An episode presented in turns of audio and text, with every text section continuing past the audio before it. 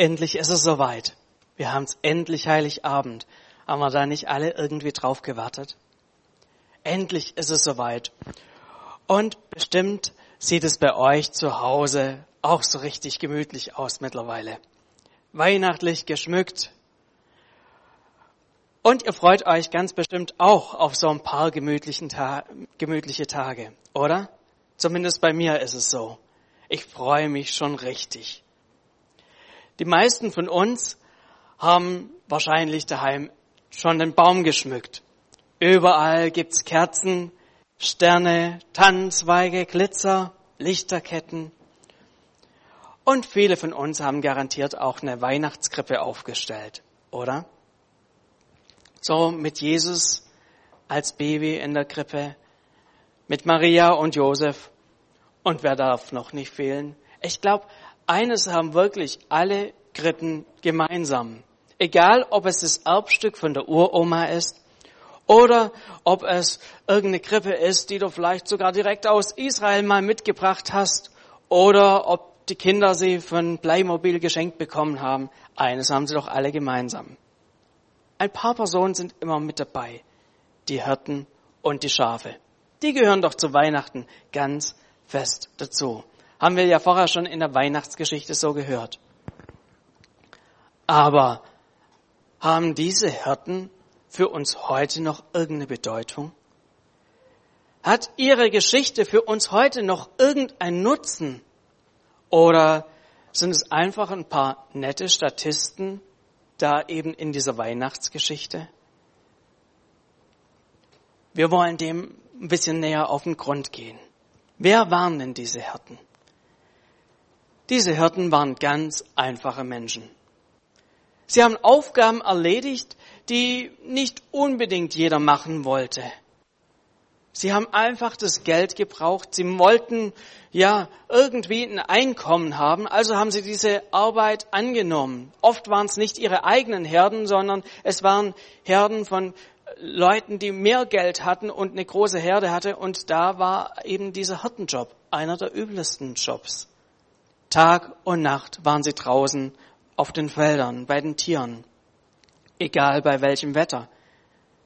Dort in Israel, da kann es schon mal 40 Grad aufwärts haben im Sommer. 40 Grad im Schatten. Und wer war dabei? Die Hirten. Aber rund um Bethlehem, dort wo sie sind, da kann es genauso zwei Grad und Regen haben. Also ich stell's mir nicht sonderlich angenehm vor. Diese Männer wohnten da auf dem Land, ein paar wenige Kilometer von der großen Weltstadt, von der prächtigen Stadt Jerusalem entfernt. Dort wurden diese Schafe immer wieder verkauft, besonders zu den großen Festen. Und so war wieder eine dieser Nächte, wo sie nicht geschlafen haben, wo sie sicherstellen mussten, dass keine wilden Tiere kamen und die Herde angegriffen haben. Gemeinsam saßen sie so am Feuer, haben sich warm gehalten und was tut man in so einer Nacht? Um sich wach zu halten. Ich glaube, es gibt die unterschiedlichsten Gespräche. Die fangen an, über alles Mögliche zu reden, diese Hirten miteinander.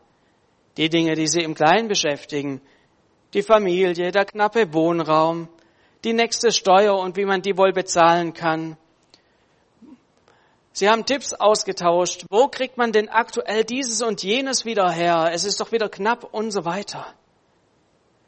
Und sie haben über Dinge diskutiert, wo sie keinen Einfluss drauf hatten. Da bin ich mir sicher.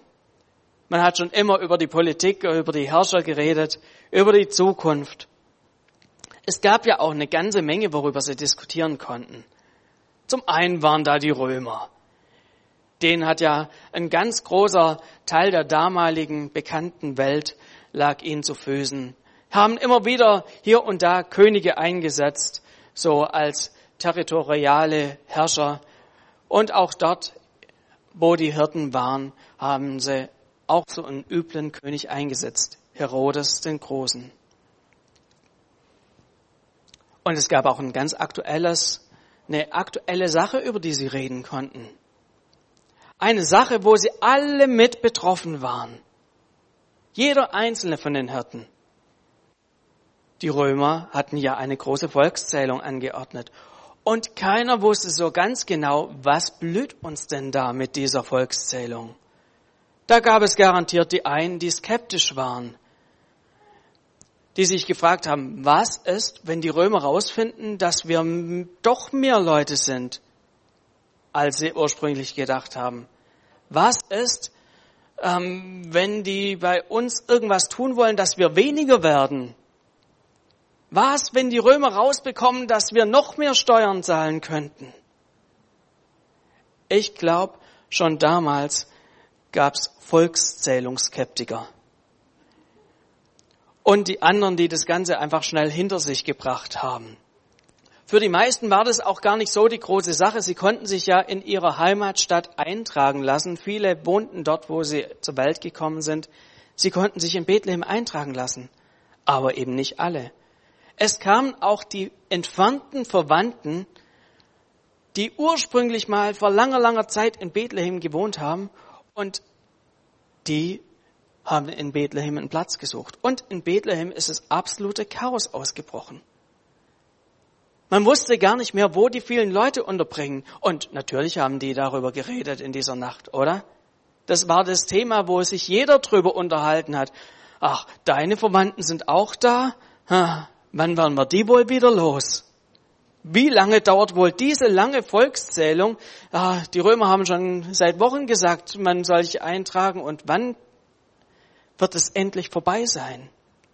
Es kamen auch die Fragen auf, wird es vielleicht jetzt eine Dauersache? Müssen wir jedes Jahr uns wieder zählen lassen, uns jedes Jahr wieder melden? Viele unterschiedliche Fragen, die sie so hatten. Vielleicht haben sie sich auch über die Zeloten unterhalten. Das war so eine fundamentale Gruppierung von Juden, die ziemlich weit rechtsorientiert waren. Die wollten den alten jüdischen Staat wiederherstellen. Wollten den Römern eins über die Mütze hauen, haben sie ein paar Mal probiert und irgendwie ist jedes Mal für die Juden die, die Leine ein Stück kürzer geworden. Die Zukunft war was, was diesen Männern echt zu schaffen machte. Es war nicht klar, was kommt da auf uns zu. Besonders rosig waren ihre Aussichten nicht. Und auch wenn diese Hirten schon vor 2000 Jahren gelebt haben, manche Dinge sind doch irgendwie gleich geblieben. Die kleinen und die großen Herausforderungen des Lebens. Familie, Beruf, Herausforderungen vielleicht in der Ehe, ein Häuschen, das bezahlt werden will, Sorge um Gesundheit, Beziehungen, die vielleicht nicht einfach sind und dann noch die großen Themen in unserem Leben, wie sich wohl alles weiterentwickelt. Wie entwickelt sich die Politik? Hat es immer alles so seine Richtigkeit? Gibt es vielleicht bald weitere Einschränkungen? Wird 2022 so ein viel besseres Jahr als 21? Oder kommt ein weiteres schwieriges Jahr auf uns zu? All diese Fragen haben wir doch. Und wenn man das mal so ein bisschen aus, mit ein bisschen Abstand anschaut, dann merkt man, ja, unsere Themen und die von den, ähm, von den Hirten, so unterschiedlich waren die eigentlich gar nicht. Klar, hier und da sind die Themen ein bisschen unterschiedlich gelagert, aber was damals am Lagerfeuer besprochen wurde und was heute am Stammtisch und unterm Weihnachtsbaum läuft und äh, besprochen wird, so unterschiedlich ist es doch gar nicht. Wir wissen genauso wenig wie die Hirten damals, was im nächsten Jahr auf uns zukommt. Aber auf einmal änderte sich alles bei den Hirten. Sie saßen so am Feuer zusammen, bis plötzlich etwas geschah, was sie noch nie erlebt haben. Ein Engel stand vor ihnen. Der sagte, ihr braucht euch nicht zu fürchten.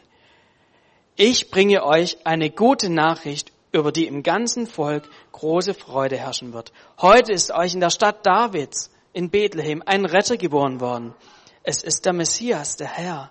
An folgendem Zeichen werdet ihr das Kind erkennen. Es ist in Windeln gewickelt und liegt in einer Futterkrippe.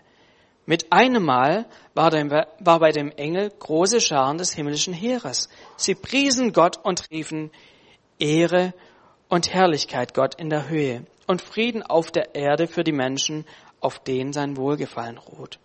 Daraufhin kehrten die Engel in den Himmel zurück.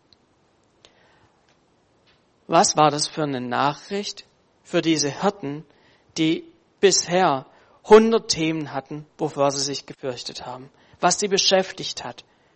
Plötzlich steht dieser Engel vor ihnen, sagt ihnen, sie sollen sich nicht fürchten.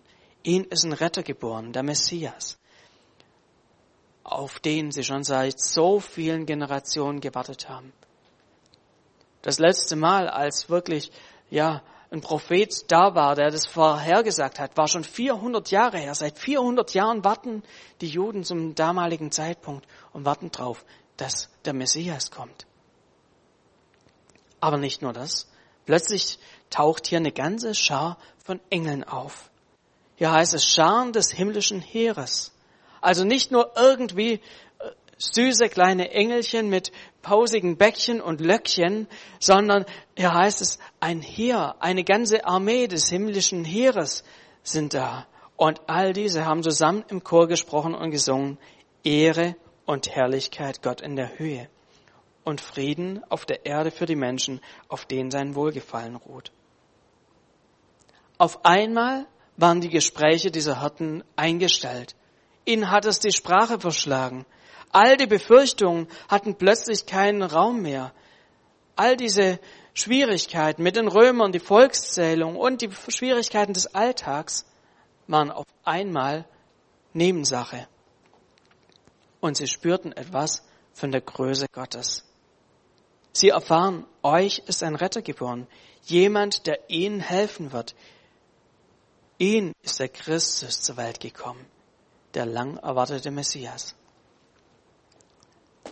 Ich glaube, was dieser Engel gesagt hat, ist auch für uns heute noch gültig. Der Engel sagt, ihr braucht euch nicht zu fürchten.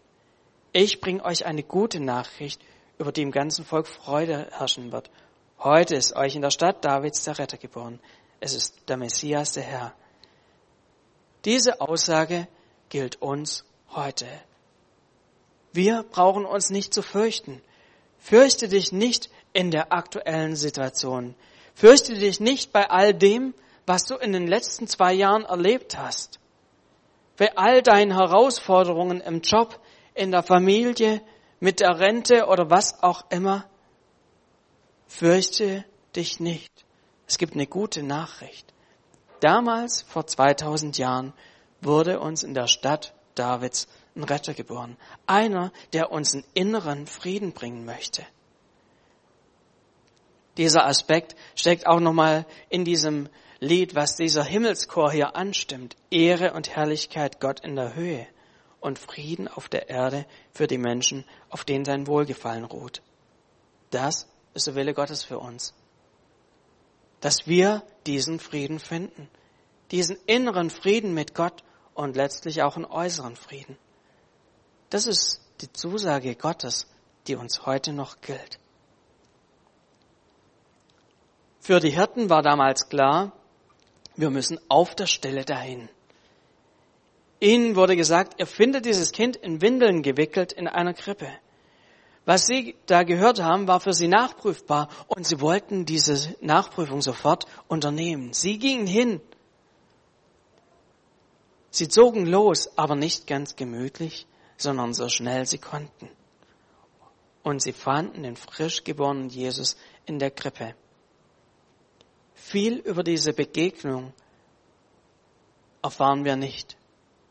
Wir wissen nicht viel, was sie da gesprochen haben, was da ganz genau vor sich ging, aber wir wissen von den Auswirkungen, was danach war. Da heißt es, nachdem sie es gesehen hatten, erzählten sie überall, was ihnen über dieses Kind gesagt worden war. Und alle, mit denen die Hirten sprachen, staunten über das, was ihnen da berichtet wurde. Die Hirten kehrten zu ihrer Herde zurück. Sie rühmten und priesen Gott für alles, was sie gehört und gesehen hatten. Es war alles so gewesen, wie der Engel es ihnen gesagt hatte. Dann mussten sie wieder zurück auf ihre Felder. Ihr Alltag ging weiter. Es war nicht alles auf einmal aus und vorbei und in den Himmel entrückt oder so, sondern sie gingen zurück in ihren Alltag aber sie hatten auf einmal eine ganz neue Perspektive für ihre Situation. Es heißt, sie fingen an, Gott loben und zu preisen. Und sie erzählten es überall weiter. Sie waren begeistert von dem, was Gott tut. Und ich glaube, wir können hier an diesem Punkt auch von diesen, Engel, äh, von diesen Hirten etwas lernen. Und wir können dasselbe im übertragenen Sinne heute erleben. Diese Hirten haben sich aufgemacht, um dem Sohn Gottes zu begegnen. Sie sind der Sache auf den Grund gegangen, wollten ganz genau wissen, was da dran ist. Und sie haben so lange gesucht, bis sie diesen kleinen Jesus gefunden haben. Und ich glaube, darin können uns diese Hirten ein Vorbild werden. Jesus hat so gesagt, wer mich sucht, der wird mich finden. Er möchte sich von uns finden lassen. Von jedem Einzelnen von uns möchte er sich finden lassen. Und diese Zusage, die er damals gemacht hat, gilt auf Dauer. Er hat nicht gesagt, wer mich sucht, der kann mich finden, Sternchen, solange ich hier auf dieser Erde bin, sondern er hat diese Zusage gemacht auf Dauer. Diese Zusage gilt heute noch. Er sagt, wer mich sucht, der wird mich finden. Er ist nicht weit entfernt im Himmel. Er ist hier mitten unter uns. Er möchte uns heute hier begegnen. Er ist nur ein kleines Gebet von uns entfernt. Er möchte jedem Einzelnen von uns wahren Frieden, inneren Frieden schenken. Stellt sich nur die Frage, sind wir bereit, diesem Jesus zu begegnen? Er ist hier auf die Erde gekommen, um mit uns Menschen Gemeinschaft zu haben. Er dessen Geburt wir heute hier feiern. Er wartet auf dich und auf mich.